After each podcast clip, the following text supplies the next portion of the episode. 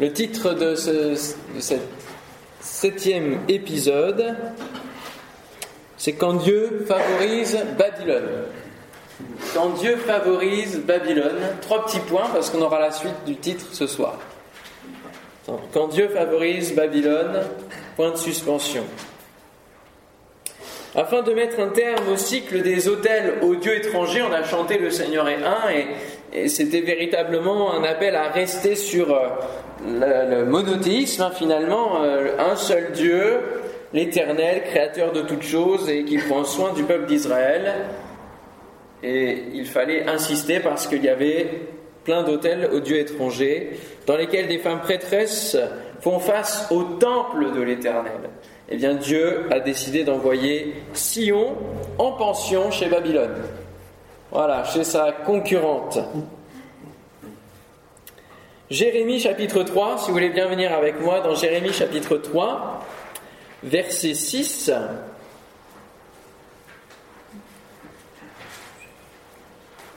On va être un petit peu dans Jérémie ce matin. Parce que c'est le prophète, l'un des prophètes qui a vu la déportation, qui l'a annoncé, la déportation à Babylone, qui l'a vu, qui s'est lamenté sur euh, l'état dans lequel Israël était arrivé. Jérémie chapitre 3, verset 6. L'Éternel me dit, au temps du roi Josias, as-tu vu ce qu'a fait Israël l'infidèle? Elle qui allait sur toute montagne élevée et sous tout arbre vert pour s'y prostituer. Et moi, je me disais, après avoir fait tout cela, elle reviendra à moi. Mais elle n'est pas revenue. Elle est partie déjà en exil pour une partie, hein, et sa sœur, Judas la perfide, en a été témoin. Elle a bien vu que j'ai répudié Israël l'infidèle et que je lui ai donné sa lettre de divorce à cause de tous les adultères qu'elle avait commis. Mais sa sœur, Judas la perfide, n'en a ressenti aucune crainte. Au contraire, elle est allée se prostituer à son tour. Par sa légèreté à se débaucher, Israël a souillé tout le pays, commettant l'adultère avec des idoles de bois et de pierre. Et malgré tout cela, sa sœur, Judas la perfide, n'est pas revenue à moi de tout son cœur. Son retour n'était qu'un leurre. L'Éternel le déclare. Amen. On a euh, donc, comme je l'ai dit, hein, ce schisme avec les deux parties du royaume, le, royaume d'Israël et le royaume de Juda. Et euh, Israël est déjà attaqué, déjà euh, pris en main par les nations et emporté parmi les nations. Et Juda, Dieu espère que Juda retienne la leçon de son voisin pour changer d'attitude et rester fidèle à Dieu, revenir à l'Éternel. Mais finalement, on le lit, elle ne revient pas et elle va subir le même sort.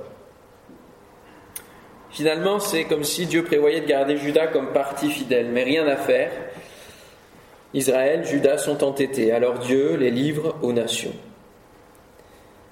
Et donc, euh, on a euh, la fin du chapitre 16, vous pourrez le lire, hein, du livre d'Ézéchiel, euh, ce, passage qu'on a lu hier, et qui évoque les jugements que Dieu décide de porter sur Israël. Alors, on pourrait dire, mais Dieu a-t-il perdu la tête Dieu a-t-il perdu la tête Lorsque nous lisons les prophètes d'une manière générale, mais encore plus Jérémie, nous nous rendons compte que leur message n'est pas facile à annoncer. C'est un, message d'avertissement. Et euh, par exemple, la vie du prophète Osée, sa, propre vie va incarner la parabole de ce qu'est Israël. Ce qui fait que Dieu va lui demander de se marier avec une prostituée, d'engendrer des enfants avec cette prostituée, et, ce seront des images pour illustrer ce que fait l'agissement d'Israël. J'ai lu cette phrase euh, l'autre jour sur euh, Internet. Dans la vie comme sur les réseaux sociaux, il y a beaucoup d'influenceurs, mais peu de vrais prophètes. L'influenceur rassure, le prophète dénonce.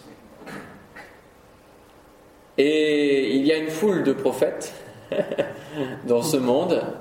Euh, il y a une, voilà, une tendance à, se mettre une étiquette de prophète parce que ça fait, ça fait tout de suite parole de Dieu irréfutable. Et euh, il y a beaucoup de ministères qui poussent comme ça. Mais le ministère prophétique existe essentiellement pour redresser, pour avertir, pour dénoncer un agissement qui ne va pas. Donc un prophète qui ne fait que de bénir, que d'annoncer que des bonnes choses, que, euh, que de caresser dans le sens du poil, il faut s'interroger sur euh, l'origine véritable de ce prophète. Et Dieu va dire, d'ailleurs à, plusieurs moments, hein, par ses vrais prophètes, mais tous les prophètes que vous mettez qui vous disent que vous n'allez pas être attaqués, je ne les ai pas envoyés. Ne les écoutez pas parce que vous allez finir à Babylone. Jérémie donc annonce qu'il faut se soumettre à Babylone. Alors de dénoncer un agissement, d'accord, mais là ça va plus loin. Puisque Jérémie dit, il faut que maintenant vous vous soumettiez à Babylone si vous voulez réchapper. Si vous voulez que votre vie, il le dit notamment au dernier roi de Juda, si tu veux garder ta vie, il faut que tu te soumettes. On dire, mais Dieu, il a perdu la tête là. se soumettre à Babylone. Si l'on actualisait dans notre contexte, nous entendrions Jérémie dire à l'Église, soumettez-vous à Poutine. Servez-le et vous serez dans la paix. Oh Quoi qu'on en pense, hein, je ne vais pas faire de géopolitique, mais on, on contextualise, c'est la même chose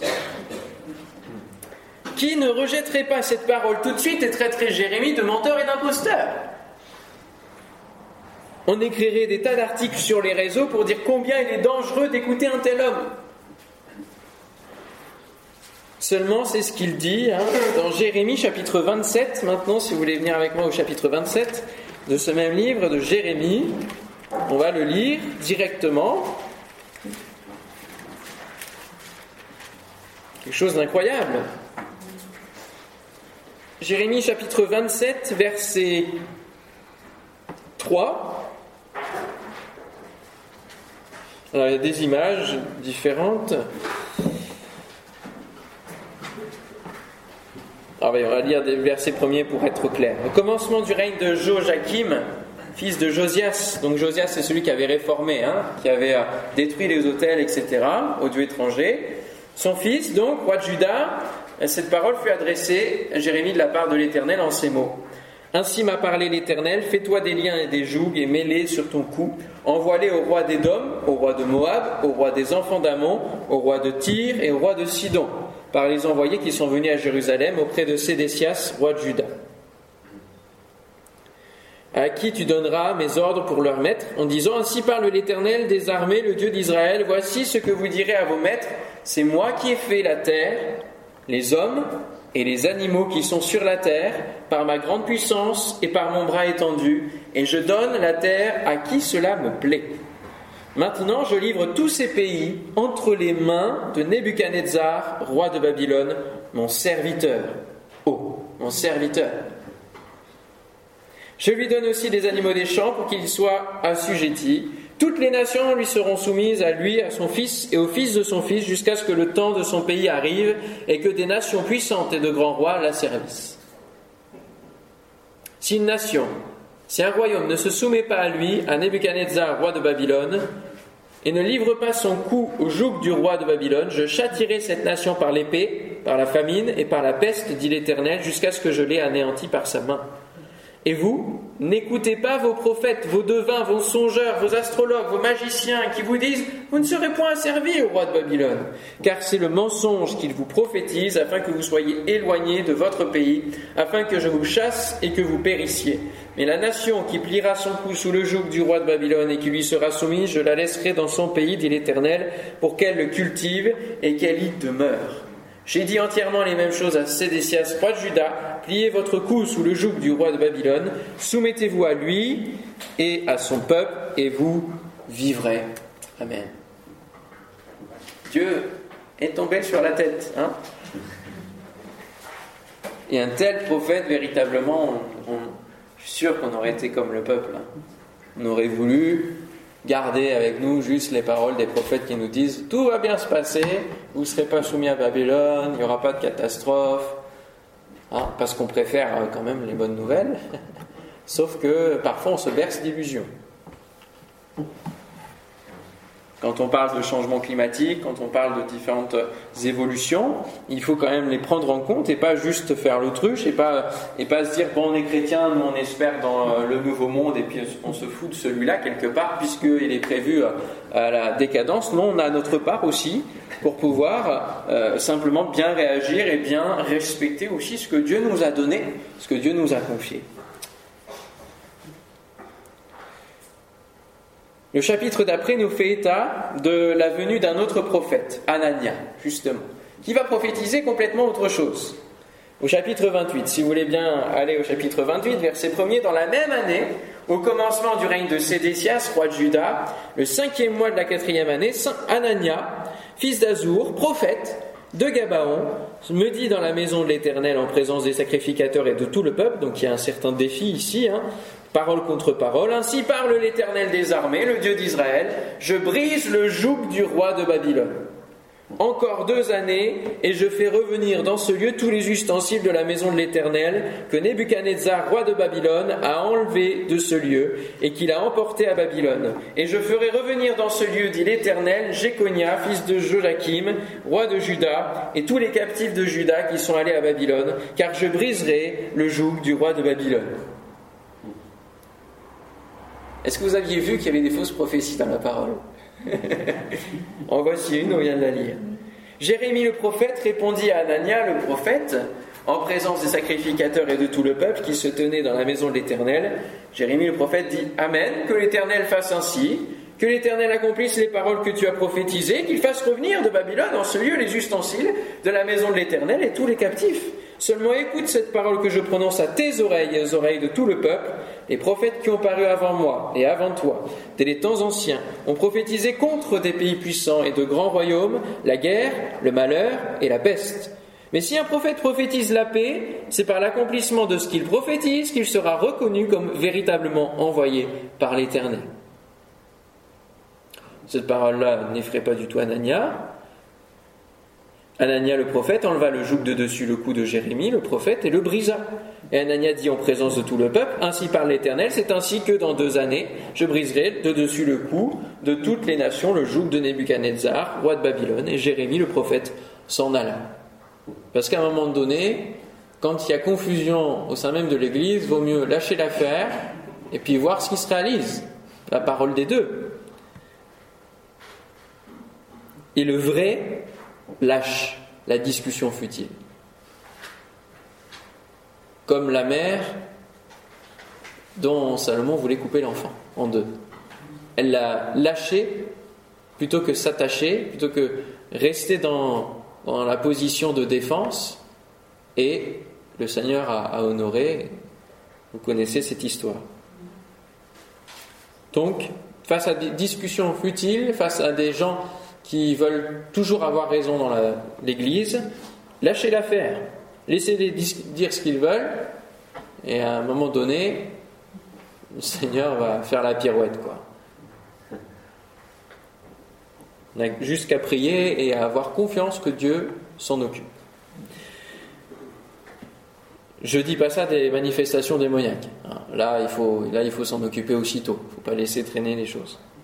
Mais des gens qui veulent discourir, qui veulent apporter des prophéties, etc. Bon. Après que il nous est dit dans la parole d'examiner tout voilà, d'examiner toute chose et de garder que ce qui est bon. Après que Anania le prophète eut brisé le joug de dessus le cou de Jérémie, le prophète, euh, la parole de l'Éternel fut adressée à Jérémie en ces mots Va et dit à Anania Ainsi parle l'Éternel, tu as brisé un joug de bois et tu auras à sa place un joug de fer. Car ainsi parle l'Éternel des armées, le Dieu d'Israël, je mets un joug de fer sur le cou de toutes ces nations pour qu'elles soient asservies à Nebuchadnezzar, roi de Babylone, et elles lui seront asservies, je lui donne aussi les animaux des champs. Jérémie le prophète dit à Anania le prophète, Écoute Anania, l'Éternel ne t'a point envoyé et tu inspires à ce peuple une fausse confiance, et pourquoi ainsi parle l'Éternel Voici, je te chasse de la terre, tu mourras cette année, car tes paroles sont une révolte contre l'Éternel. Et Anania, le prophète, mourut cette année-là, dans le septième mois, c'est-à-dire deux mois après. Donc vous voyez, Jérémie a lâché l'affaire, puis Dieu lui a dit ce qu'il fallait faire, quelle attitude adopter? On revient vers le Seigneur et c'est lui qui nous dit ce qu'il faut faire. Est-ce qu'il faut de nouveau parler? Est-ce qu'il ne faut pas parler? Mais on voit ici la conséquence quand on quand on va un peu trop loin par rapport à ce que Dieu nous a dit et surtout ce que Dieu ne nous a pas dit et qu'on fait passer pour ce que Dieu a dit. Et ça, ça se rapproche du blasphème par rapport au Saint-Esprit. Attribuer des choses qui sont d'origine démoniaque au Saint-Esprit et vice-versa. C'est donc du sérieux, on ne s'improvise pas prophète. Et tout cela fait résonner ces paroles du Nouveau Testament dans 2 Timothée chapitre 3.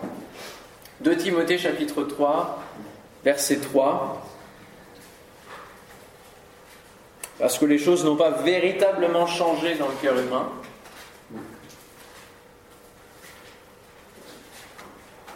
Car il viendra un temps où les hommes ne supporteront pas la saine doctrine.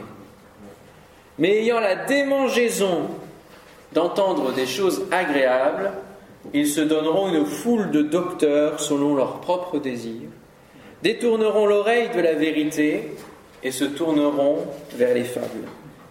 Mais toi, sois sobre en toutes choses, supporte les souffrances, fais l'œuvre d'un évangéliste, remplis bien ton ministère. Amen. Qu'est-ce que la saine doctrine? On va détailler un petit peu, parce qu'on parle de doctrine, mais alors vous avez la, confession de foi, par exemple des assemblées de Dieu, qui vous donne différents points sur lesquels on peut s'accorder comme étant des, vérités euh, fondamentales qui forment la base de notre foi. Le salut en Jésus-Christ, le baptême du Saint-Esprit, le baptême tout court aussi, hein, le baptême d'eau. Voilà, tout ça, ça forme des, points de doctrine. Euh, donc il y a celle du salut en Jésus-Christ par la foi et non par les œuvres, euh, mais qu'il faut suivre jusqu'au bout pour être sauvé. Hein. La saine doctrine, c'est comprendre que nous sommes libres en Jésus-Christ, mais que cette liberté n'est pas un prétexte pour vivre comme avant. La saine doctrine, c'est savoir que tout est permis, mais tout n'est pas utile, tout n'édifie pas. Il s'agit donc de faire les bons choix en cherchant le discernement auprès du Seigneur. La saine doctrine, c'est le discours rééquilibré de Jésus-Christ qui dit d'aimer notre prochain comme nous-mêmes, de bénir au lieu de maudire, qui nous amène à, ne plus être dans la loi du talion, hein, pour œil, dent pour dent, on n'est plus là-dedans. La saine doctrine, c'est le renoncement aux œuvres mortes, de la foi en Dieu, de la doctrine des baptêmes, de l'imposition des mains, de la résurrection des morts et du jugement éternel à venir. Entre autres choses.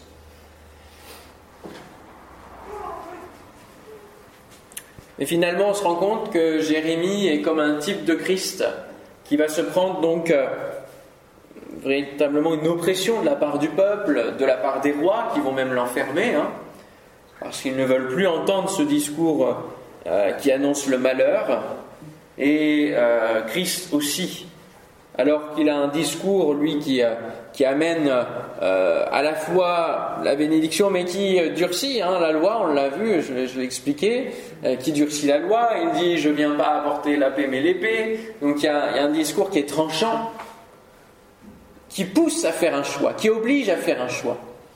Et c'est ça qui est gênant, et même s'il est reconnu comme parlant avec autorité, d'aucuns vont dire ces paroles sont trop dures, c'est trop dur. Et de la même manière, le Seigneur va être opprimé euh, de la part des chefs de la loi notamment. Il va être réprimé pour son discours de pardon, pour ses miracles le jour du sabbat, pour l'esprit qui vivifie. C'est ça qui gêne. Et notre discours aussi, le témoignage, sera dérangeant pour les gens qui ne veulent pas suivre Christ. Ils préféreront souvent suivre des dizaines de rites qui leur coûtent très cher plutôt que d'accepter le salut gratuit en Jésus. Développer une relation avec Dieu, là là, c'est trop contraignant. Je préfère faire ma petite religion à moi en prenant le meilleur de chacune. Et quand les chrétiens font une bêtise ou se laissent un peu aller, ce sont les premiers, les païens, à rappeler à l'ordre et à s'étonner du comportement. Alors Dieu n'a pas perdu la tête, mais Dieu va faire perdre la tête à Babylone, qui va se sentir toute puissante. Eh oui, Babylone se sent toute puissante, forcément, Dieu lui donne sa femme. Alors là, c'est cadeau. Et devant ce boulevard où même le Dieu d'Israël, le vrai, l'appelle son serviteur, Nebuchadnezzar, ne va pas se faire prier. Cette civilisation va marquer le monde entier et laisser le mirage d'une société idéale encore de nos jours en s'accroissant sur de nombreux États. Le mythe de Babylone. Les jardins suspendus. On a plein, plein de.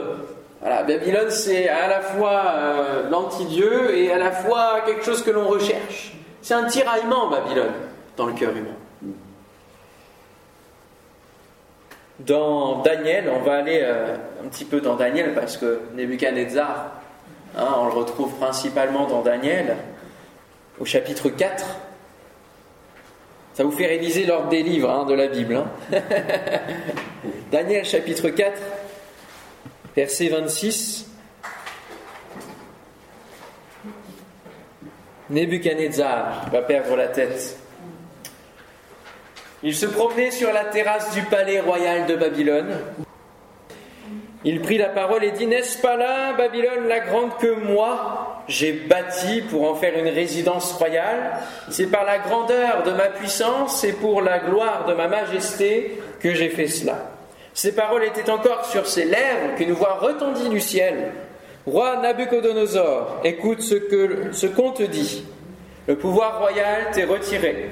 On te chassera du milieu des humains et tu vivras avec les bêtes sauvages. Tu te nourriras d'herbes comme les bœufs. Tu seras dans cet état durant sept ans jusqu'à ce que tu reconnaisses que le Très-Haut est maître de toute royauté humaine et qu'il accorde la royauté à qui il lui plaît. Amen. C'est pas la bonne?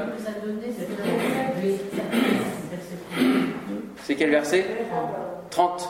D'accord, verset 30. Vous avez réussi à raccrocher les wagons? Ça va? Verset 30. Voilà ce qui s'est passé et que l'on retrouve dans un écrit d'un roi euh, babylonien. Alors, euh, il s'agit plutôt de Nabonide que Nabucodonosor. Bon, alors l'archéologie nous dira peut-être dans les temps à venir euh, des, nouveautés, mais en tout cas, il y a véritablement un roi qui a écrit la, même chose, qui a vécu ça, qui dit avoir vécu cette chose-là jusqu'à ce qu'un prophète de l'Éternel vienne lui dire il faut que tu reconnaisses le vrai Dieu. Et alors il a été délivré, il a retrouvé toute sa puissance. Ce n'est donc pas sans rappeler le premier orgueilleux de l'histoire, Satan, L'histoire se répète aussi donc dans ce schéma. Il était serviteur et il a voulu se faire maître. Il était dans les plus proches, dans la faveur divine, et il s'est monté la tête. Ayons donc toujours soin, chacun d'entre nous, de reconnaître l'auteur de celui qui nous permet de faire tel ou tel acte bénissant envers un prochain, de vivre des choses spirituelles comme la guérison, comme voir des conversions, peut-être par notre intermédiaire, par notre témoignage, des miracles ou des œuvres qui font du bien. Certains ont monté des œuvres qui ont béni des milliers d'enfants, des milliers de personnes, des pays entiers. Tout cela, il faut que la gloire soit rendue à celui qui le permet. Celui qui nous a créé les mains, celui qui nous a créé toutes choses pour que nous puissions le faire. Et qui nous donne son esprit pour que nous puissions agir dans le surnaturel. Que la gloire entière lui revienne parce que Dieu est un Dieu jaloux. Un Dieu jaloux, on peut le dire, hein. c'est lui qui le dit. Je suis un Dieu jaloux. Et c'est de cette pensée de grandeur personnelle que les hommes recherchent, voulant être en haut de l'affiche.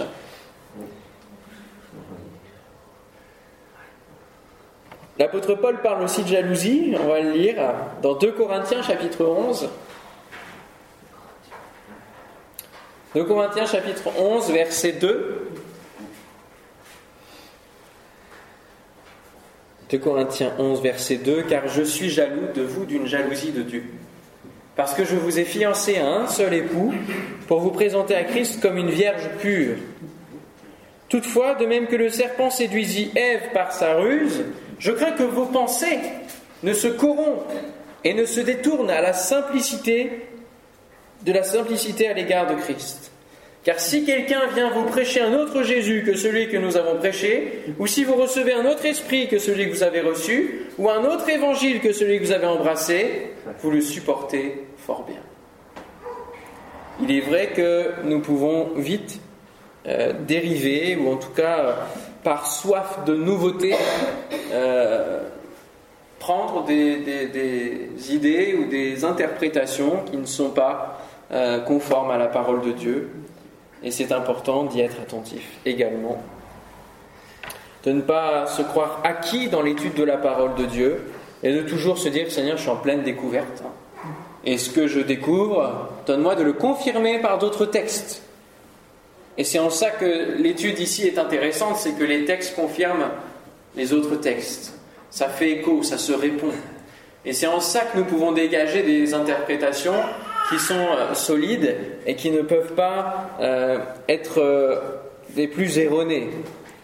Et même si je peux apporter ce que Dieu m'a donné, je peux aussi dire des bêtises.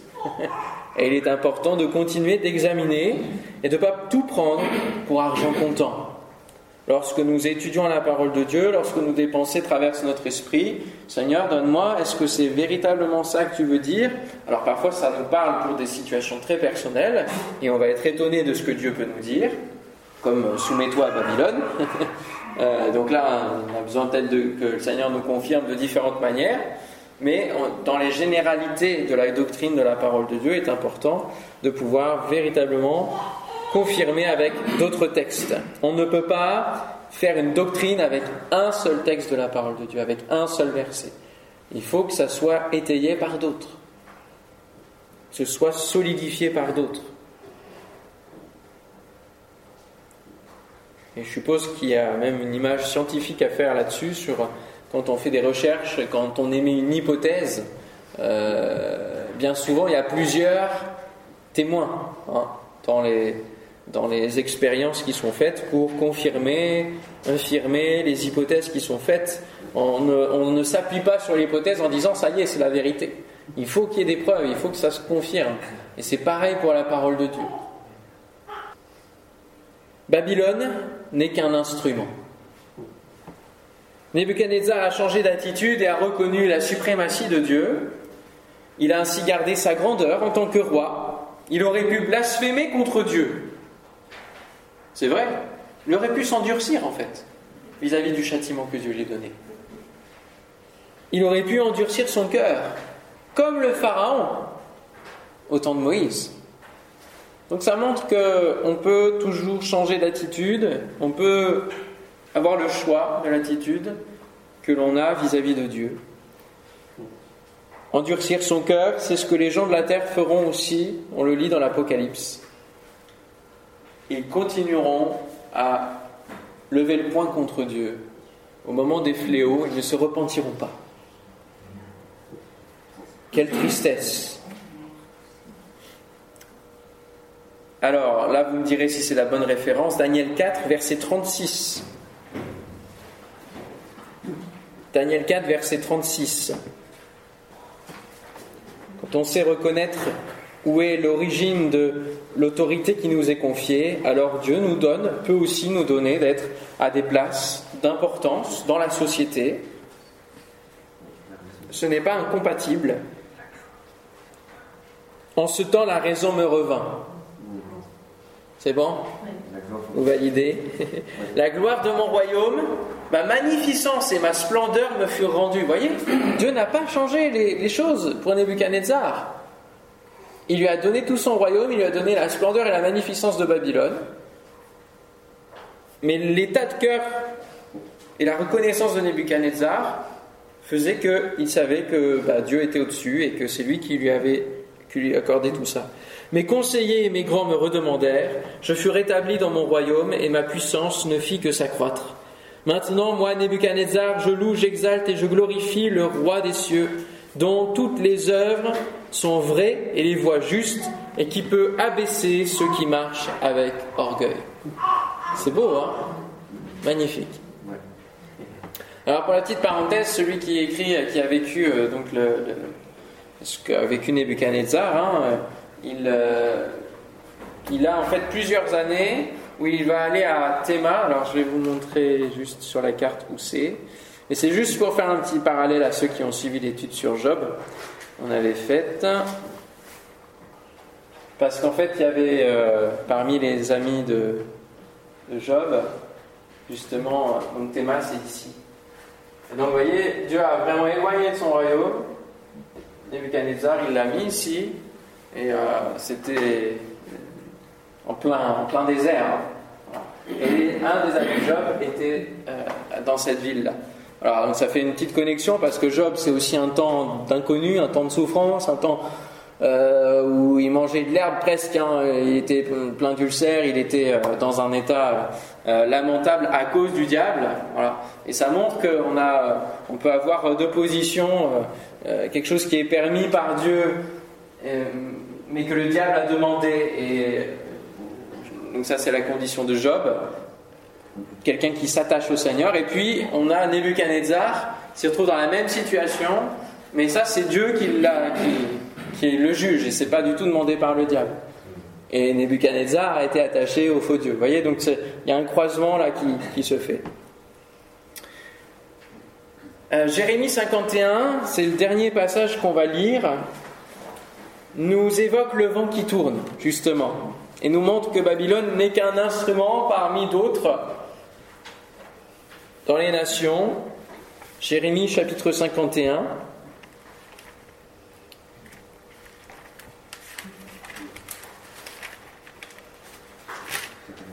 Alors il est assez long. Donc j'ai pas ce que je vais lire, mais voilà. Les premiers versets, on va lire. Hein. Ainsi parle l'Éternel, voici je fais lever contre Babylone et contre les habitants de la Chaldée un vent destructeur. J'envoie contre Babylone des vanneurs qui la vanneront, qui videront son pays. Ils fondront de toutes parts sur elle au jour du malheur. Voilà. Donc c'est assez clair. Verset 4, qu'il tombe blessé à mort dans le pays des Chaldéens, percé de coups dans les rues de Babylone, car Israël et Juda ne sont point abandonnés de leur Dieu, de l'Éternel des armées, et le pays de Chaldéens est rempli de crimes contre le Saint d'Israël. Fuyez de Babylone et que chacun sauve sa vie, de peur que vous ne périssiez dans sa ruine, car c'est un temps de vengeance pour l'Éternel, il va lui rendre selon ses œuvres. Babylone était dans la main de l'Éternel une coupe d'or qui enivrait toute la terre. Les nations ont bu de son vin, c'est pourquoi les nations ont été comme en délire. Soudain Babylone tombe, elle est brisée, gémissez sur elle, prenez du baume pour s'appeler, peut-être guérira-t-elle. Nous avons voulu guérir Babylone, mais elle n'a pas guéri. Abandonnons-la et allons chacun dans notre pays, car son châtiment atteint jusqu'aux cieux. Il voulait euh, faire une tour jusqu'aux cieux. Hein. Ah, voilà, là c'est le châtiment qui atteint jusqu'aux cieux et s'élève jusqu'aux nues.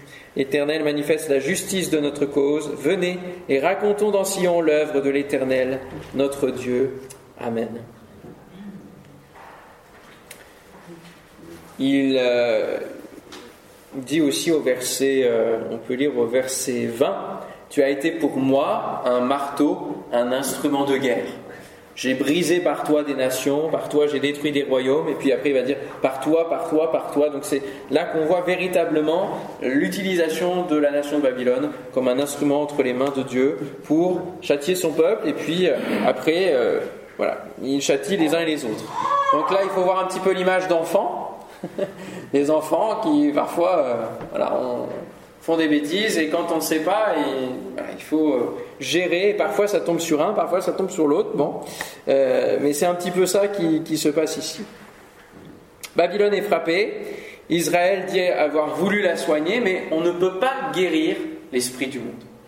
Le péché, quand il est inoculé, il n'y a que Dieu qui peut transformer les choses, mais l'esprit du monde, l'esprit du diable, ne peut pas être guéri. Il va donc faire de Babylone un champ de ruines. Et c'est véritablement cela hein, qui est euh, aujourd'hui, même s'il y a eu des reconstructions par d'autres empires, Babylone a été délaissée comme centre du monde. Il faut savoir quand même que l'on a retrouvé, et ça c'est la conception de l'esprit du monde, on a retrouvé euh, dans, les, dans les, fouilles archéologiques hein, euh, ce, genre de, tablette où on voit ici un rond euh, qui est un petit peu un soleil avec donc des, euh, des rayons. Et ici, vous avez Babylone, la ville de Babylone, comme centre du monde. Donc ils, étaient vraiment. Ils avaient la tête bien perdue. Mais c'était le centre du monde, vous voyez. Ici, avec l'Euphrate, Babylone qui est ici. Et, ensuite, c'est les différentes régions, les îles du monde qu'ils connaissaient à l'époque. Donc c'était le centre du monde. Et c'est aujourd'hui, ça ressemble à, à travers des, découvertes archéologiques, vous voyez, on est loin de la splendeur de Babylone. Ça c'était euh, déjà il y a une bonne partie. Donc ça c'est près de la porte d'Ishtar. Donc vous voyez la, grande procession que vous avez vue, la grande allée, c'est ça. les vestiges de Babylone. J'en montre d'autres. Bon ça c'est un tableau. Et aujourd'hui, ah, même, ça c'est une photo de 75. Donc il reste quand même des choses, mais on n'est plus, euh, plus du tout euh, dans, dans la même chose. Ça c'est aussi un tableau que je trouve joli, euh, mais ça c'est autre chose. Donc aujourd'hui, avec deux fleuves qui s'assèchent.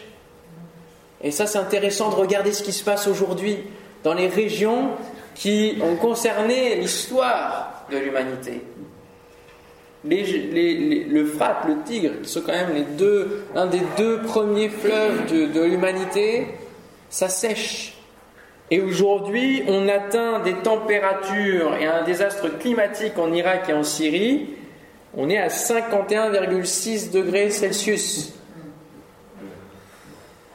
Les gens partent parce qu'il n'y a plus d'eau, parce qu'ils ne peuvent plus cultiver. Donc c'est la sécheresse complète. Et c'est inversé avec Israël qui refleurit le désert du Negev. c'est fou, hein? En conclusion, nous pouvons être tentés de céder aux tentations de ce monde.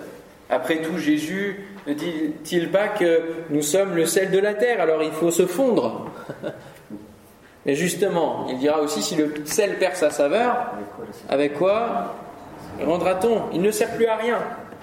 Donc il faut garder notre identité de chrétien ne pas avoir peur, ne pas avoir honte de qui l'on est, et de dire qui l'on est, ce en quoi on croit. Peu importe si on est accusé soit de prosélyte, soit de radical, soit de, ringard, euh, voilà, ou de phobe de quelque chose, il faut rester sur notre ligne, on croit au Seigneur et on reste attaché à lui. Il faut donc vivre dans le monde en restant différent pour avoir la bonne odeur de Christ. Mais ce, ce n'est que si nous vivons avec Christ que nous avons son odeur. Donc il faut rester attaché à lui. Alléluia, ne perdons pas la tête, ne dérivons pas, même si Dieu favorise euh, Babylone. Hein, N'oublions pas que ce n'est qu'un instrument temporaire et que là-bas n'est pas notre vie. Notre vie n'est pas dans l'esprit du monde. Et c'est une des choses aussi qui est importante, c'est que euh, beaucoup de juifs sont restés à Babylone. Plusieurs ne sont pas rentrés dans le pays. Parce qu'ils ont continué là-bas pensant qu'ils pouvaient euh, véritablement rester, vivre leur vie. Euh. et donc quand Dieu les appelle à sortir, c'est bien parce qu'il y en a qui ne veulent pas sortir. Voilà. Il y en a qui veulent rester, qui se disent c'est bon. Ils se sont trouvés des prophètes là-bas à Babylone. Et bien sûr d'autres dieux. Voilà, je m'arrête là pour ce matin, mais on verra la suite ce soir de justement quelle est notre attitude quand on est en plein cœur de Babylone, envoyé en plein cœur de, ce monde. Qu'est-ce qu'il faut faire? Seigneur, merci pour euh, encore cette euh, pensée ce matin. Merci parce que tu nous éclaires, tu nous enseignes. C'est tellement bon, Seigneur, de manger ta parole, de goûter, Seigneur, combien tu as tout géré, tout prévu, combien tu prends soin de nous et encore ce matin tu nous avertis, tu nous donnes de pouvoir rester, résister, d'être là dans notre identité de chrétien et de la garder, Seigneur. Non, non seulement nous réjouir ensemble, mais Seigneur, nous voulons aussi être témoins dans ce monde, le sel de la terre. Nous, nous, Seigneur, être simplement en toi et de rester dans notre identité au nom de Jésus. Pose ta main sur nos églises, Seigneur, sur nos frères, nos sœurs, sur tous ceux qui se réclament de ton nom, Seigneur, et de ton appartenance, que véritablement chaque chrétien puisse rester ancré en toi et ne cède pas à l'esprit de ce monde, Ne cède pas aux faux bruits, aux faux prophètes de ce monde. Au nom de Jésus-Christ. Amen. Amen.